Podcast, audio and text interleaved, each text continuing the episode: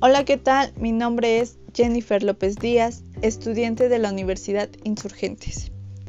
El día de hoy les hablaré sobre la emisión de deuda.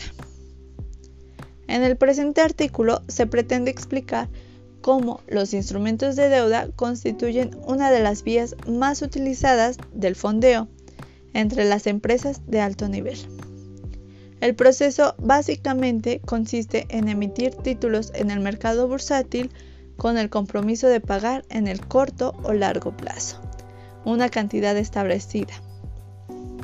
La emisión de deuda es una forma de obtener financiamiento por medio de títulos financieros donde se promete un pago a futuros estipulando el precio, es decir, se pide dinero emitiendo títulos en forma de deuda. Al ofrecer estos títulos se realiza por la razón de obtener rendimiento.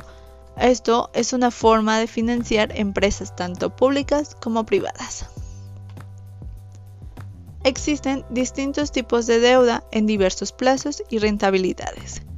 Cuando el inversor adquiere una deuda, lo hace mediante un intermediario financiero, por medio de subastas, por medio del Banco Central de cada país o directamente con una entidad financiera adquiriendo y vendiendo títulos de deuda.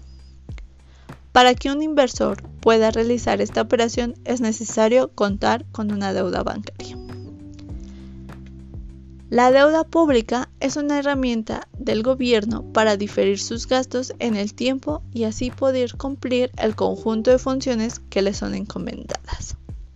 Para estas tenemos a Bonos de Estado. Estos se emiten de 3 a 5 años con inversión de mediano y largo plazo. Las obligaciones de Estado se emiten de 10, 15 y 30 años. Se trata de inversiones a largo plazo. Y las letras de tesoro se pueden adquirir por mercados primarios, por medio del Estado o mercados secundarios. La deuda privada es aquella deuda que se genera cuando la persona pide un préstamo o un crédito, cuando una empresa emite bonos, pagarés, etc. En esta encontramos a bonos y obligaciones simples, que son títulos de renta fija a mediano y largo plazo con un interés fijo o variable.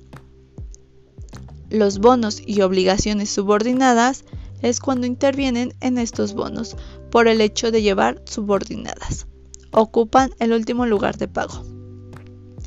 Los bonos hipotecarios actúan varias veces como crédito hipotecario o como garantía.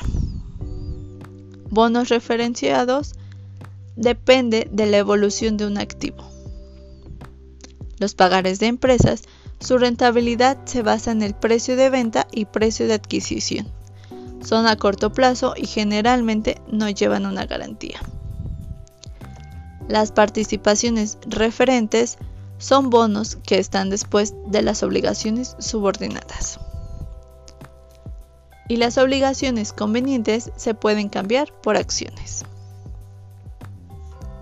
A modo de conclusión, por lo visto a lo largo de todo este podcast, la emisión de bonos de deuda pública es una alternativa viable para que las entidades federativas en México financien proyectos productivos autoliquidables, ya sea en forma directa o mediante la constitución de fideicomisos de administración y garantía.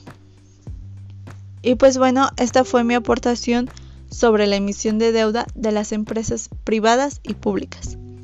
Espero sea entendible y se haya obtenido una mejor comprensión acerca del tema.